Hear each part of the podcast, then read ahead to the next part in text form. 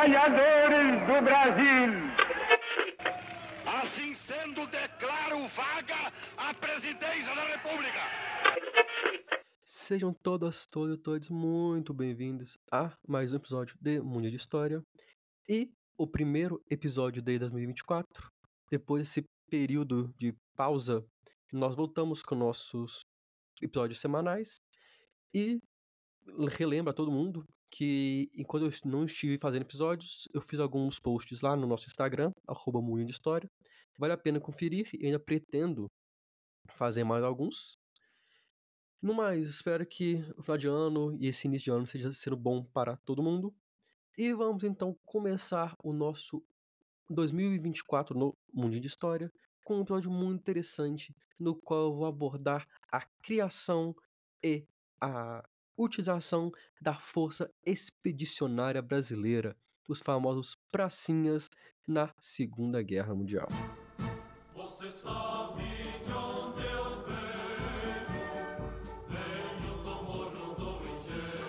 Eli Diniz nos colocava que o Brasil de Vargas se encontrava em um período de transição. Sua economia transicionava da exploração do agropecuária para a exploração dos minerais, das nossas riquezas minerais.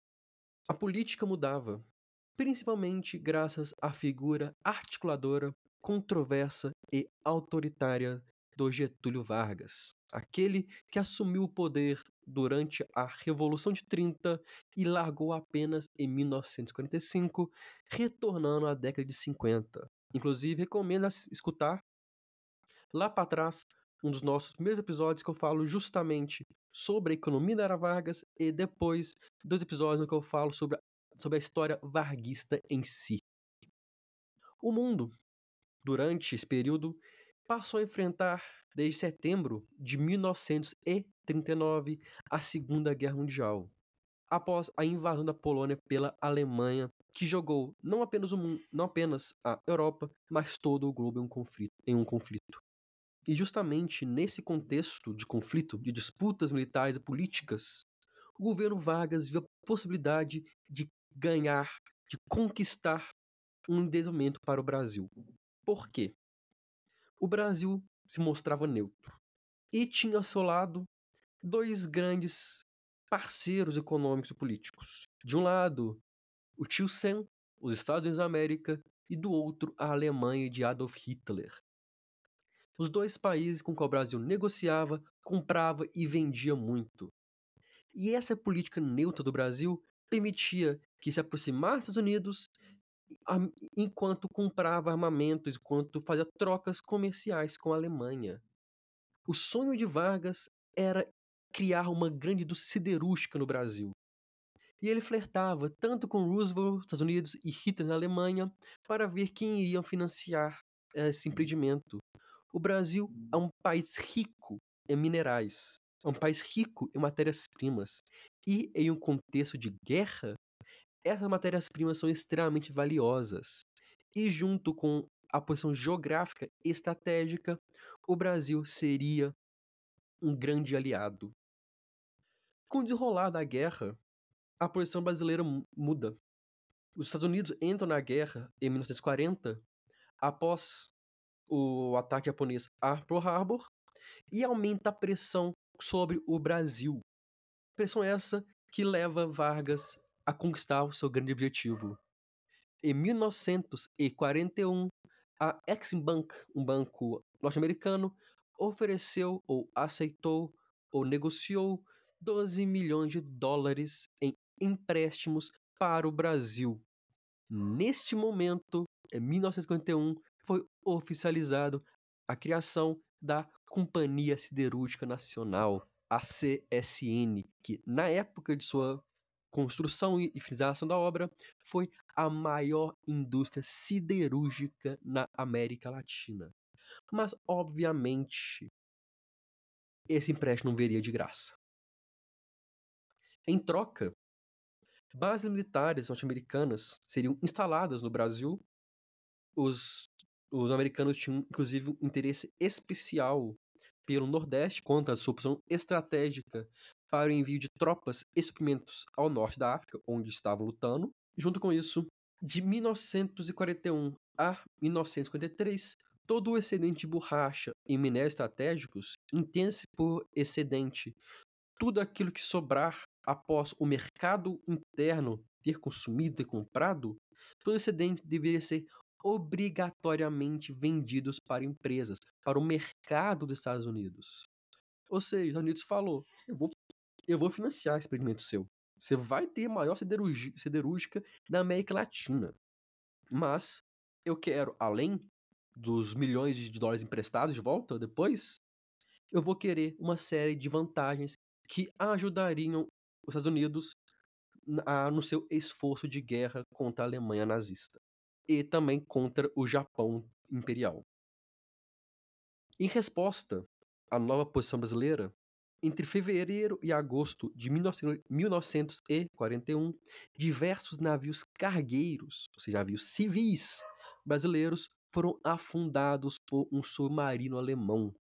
Mais de 700 brasileiros perderam suas vidas nesses meses de ataque. A pressão popular, a pressão internacional chegaram no máximo.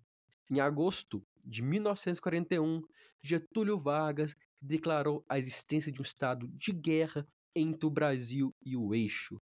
O Brasil estava oficialmente em guerra contra a Alemanha nazista e a Itália fascista de Mussolini.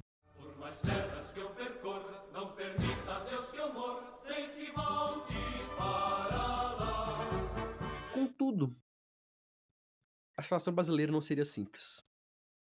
O país não apresentava estoque de equipamentos militares suficientes para o conflito, nem mesmo detinha um grande, uma grande indústria bélica, e não tinha sequer um grande número de soldados treinados. Nós não tínhamos nem 100 mil soldados. Nós temos hoje no Brasil 300 mil soldados na, em atividade. Naquela época nós não tínhamos nem um terço disso. Claro que a população era menor, mas não deixa de mostrar o quão fraco e despreparado estavam nossas forças armadas. Apesar disso, Vargas estava determinado a enviar brasileiros para a Europa e até mesmo obrigado, porque fazia parte da negociação ou das negociações com os Estados Unidos um envio de tropas. Não é à toa que desde 1941 o Brasil passou a receber milhões de dólares em equipamentos militares dos Estados Unidos. Mas seria ainda necessário a criação de um corpo militar para realizar de fato a luta. Nesse contexto, cria-se a Força Expedicionária Brasileira, a famosa FEB. Inicialmente, a FEB foi planejada para ter três divisões, cada uma com 30 mil soldados. O Brasil não tinha nem 100 mil, eles queriam botar mais 90 mil. Ou seja, o Brasil realmente se armaria. E esses soldados da Força Expedicionária estariam organizados segundo a organização militar dos Estados Unidos, suas doutrinas militares, e subordinados ao alto comando americano. Afinal de contas, a força expedicionária seria utilizada durante a Segunda Guerra Mundial. Contudo, havia uma grande descrença. Roosevelt não acreditava que a força expedicionária brasileira estaria pronta para a guerra antes dela acabar. E até mesmo ficou decepcionado ao descobrir que parte dos equipamentos militares que eram enviados para a FEB especificamente eram desviados, possam colocar, para armar, para equipar o exército como um todo. Contudo, os Estados Unidos tinham uma questão também. A guerra acabaria e eles estavam apostando que acabaria justamente com a vitória americana, ou dos aliados, melhor dizendo. E em um mundo pós Segunda Guerra Mundial, pós-guerra, os Estados Unidos queriam aumentar sua influência e desejavam, inclusive, aumentar essa influência na América Latina. Portanto, os Estados Unidos engoliu o medo, engoliu a descrença e continuou apoiando a criação da Força Expedicionária Brasileira. Gerson Moura, saudoso pesquisador da área, nos coloca que a FEB foi utilizada para fortalecer o regime, que já mostrava graves sinais de enfraquecimento, e fortalecimento vinha justamente por conta de, da imagem pública, da imagem do governo, de nacionalismo, de luta contra o, o inimigo europeu, ao mesmo tempo que prestigiava os militares. Afinal de contas, eram eles que iriam para o outro lado do Atlântico lutar. Mas quem eram os missionários? De um lado, havia os convocados, aqueles que receberam cartas ouvindo seus nomes em jornais, que eram obrigados a se apresentarem nos quartéis para exames e, caso aprovados, enviados para treinamento e, posteriormente, servirem na Itália. Do outro lado, voluntários. Eurico Dutra, ministro da Guerra e que se tornaria futuramente presidente do Brasil, criou, em 1954, um programa que permitiria qualquer cidadão civil entre 18 e 30 anos se alistar voluntariamente ao exército para lutar na FEB. E esse alistamento foi marcado pela presença de analfabetos, camponeses, operários, comerciantes e funcionários públicos. Nós temos aqui mostrando como a Força Expedicionária Brasileira era composta de militares, mas também de civis. A sociedade civil, na minha leitura, conquistada pelo desejo nacionalista, por uma força nacionalista, por uma força ufanista, estava disposta a empegar em armas e lutar pelo Brasil. E vale ressaltar que até mesmo as mulheres tiveram participação na Segunda Guerra Mundial como médicas e enfermeiras de campo de batalha. Elas foram treinadas para isso também. O Brasil realmente entrou com grande esforço de guerra. Lembra que eu falei que tinham exames médicos? Esses não eram criteriosos e, de certo ponto, nem mesmo funcionais. Relatos colocam que pessoas com tuberculose, soldados com tuberculose, tinham a doença ignorada e eram enviados para os quartéis pessoas com condições que as eliminariam do serviço militar eram aceitas. E é uma mistura de esforço de guerra, pela necessidade de armar o Brasil, de criar a FEB, com uma mistura de incompetência, com uma falta de comprometimento.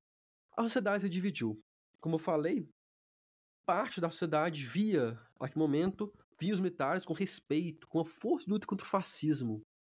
Mas a outra via os pracinhas com uma força que não queria a guerra. Pracinhas, para quem não sabe, era, era o apelido dado, foi o apelido dado aos membros da Força Expedicionária Brasileira. E essas pessoas que duvidavam que a FEB iria à guerra, diziam que seria mais fácil uma cobra fumar do que o Brasil entrar na guerra. E a cobra fumou. Em junho de 1944, o general Mascarenhas de Moraes e seus 25 mil pracinhas partiram em direção à Itália, onde foram incorporados junto do, de parte do exército americano que estava na Itália. Os pracinhas foram colocados em prova em diversas batalhas, mas algumas se destacam. A primeira, a Batalha de Massarosa, a primeira localidade de extrema importância libertada pela FEB, a Batalha de Monte Castelo, uma das mais marcantes e a mais letal para os pracinhas, com 400 feridos e mortos, ou seja, 400 baixas, na qual durante três meses brasileiros e norte-americanos lutaram contra os soldados alemães, sendo a vitória conquistada graças a uma estratégia adotada pelo Mascarenhas e com o apoio perfeito da artilharia brasileira, que foi extremamente elogiada. A Batalha de Colégio na qual movimentação de brasileiros americanos foi responsável por cercar a centésima quadragésima oitava divisão de infantaria alemã, levando a quase 20 mil soldados alemães se renderem aos brasileiros. E a última batalha que eu vou destacar é a Batalha de Montese, onde por três dias os brasileiros lutaram para libertar a cidade, o que conseguiram no dia 17 de abril de 1955, com tanto sucesso tanta vontade, tanta habilidade que foram elogiados pelo alto escalão americano. Eu quero mostrar essas quatro batalhas que a visão que nós temos de que ah, os pracinhas foram para a guerra, mas não fizeram nada, fizeram muita coisa, é uma visão errada. A participação brasileira na guerra pode ter sido localizada. Nós lutamos, os brasileiros lutaram apenas na Península Itálica. Mas isso não quer dizer que foi menos importante. Centenas de brasileiros perderam as vidas, perderam suas vidas nas batalhas, outras milhares, outros milhares de brasileiros foram feridos na luta pela libertação da Itália, na luta contra o fascismo e contra o nazismo. E isso é algo que nós não podemos esquecer. Nós não podemos esquecer essa memória. Durante meses, os pracinhos lutaram bravamente na Itália. E que existem diversos monumentos na Itália homenageando os brasileiros mortos e a força expedicionária brasileira. Montese, por exemplo, tem, uma, tem a Piazza Brasile, a Praça Brasil, em homenagem às pracinhas, e até os dias de hoje as crianças cantam o hino da FEB, mostrando que aí os italianos têm sim um grande carinho pela FEB, um carinho e uma admiração que muitas vezes nós mesmos não temos. E isso é algo que eu acredito que nós temos que mudar e valorizar mais a luta brasileira contra o nazifascismo. Para finalizar esse episódio, só quero fazer um comentário. 25 mil pracinhas foram à Europa. Cerca de 500, 600 não voltaram com vida. Outros milhares voltaram feridos traumatizados. Eles foram à Europa, atravessaram o Atlântico para lutar contra o fascismo. Mas, no próprio Brasil, o governo se, mo se mostrava proto-fascista. Não é à toa que a ditadura varguista se chama Estado Novo, em paralelo ao Estado Novo de Salazar, o ditador fascista de Portugal. O retorno dos pracinhas, com forte espírito antifascista e anti-autoritarismo, foi um marco na desestabilização do regime varguista, que, como eu falei, já apresentava sinais de enfraquecimento a população, o povo, os militares tinham uma visão de mundo agora diferente. Eu não posso dizer que a FEB foi a única responsável pela queda de Vargas, mas foi sim um dos, um dos, dos atores, um dos agentes na queda de Vargas em 1945.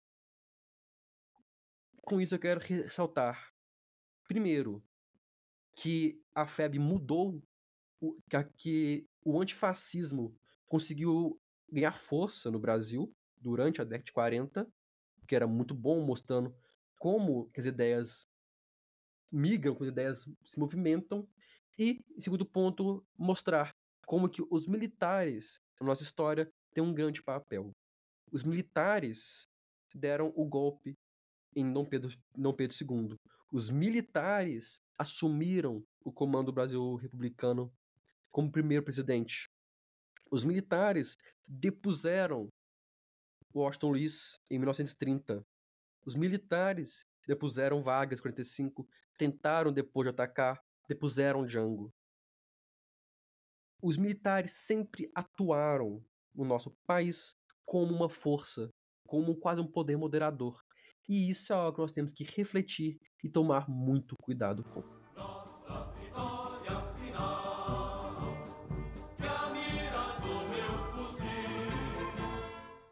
Espero que esse episódio tenha sido interessante e que seja uma boa forma de voltarmos com nossos episódios em 2024.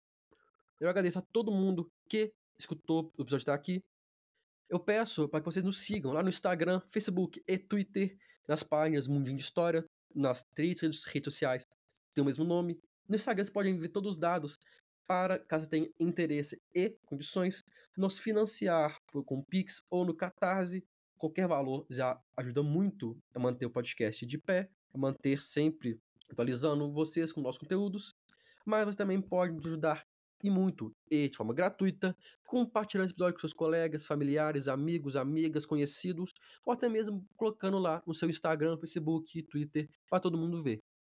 No mais, muito obrigado novamente a todo mundo que escutou o episódio até aqui e que vem escutando o episódio desde 2022 e acredito que vamos continuar o resto de 2024 juntos. Muito obrigado, um ótimo ano para nós e até a próxima.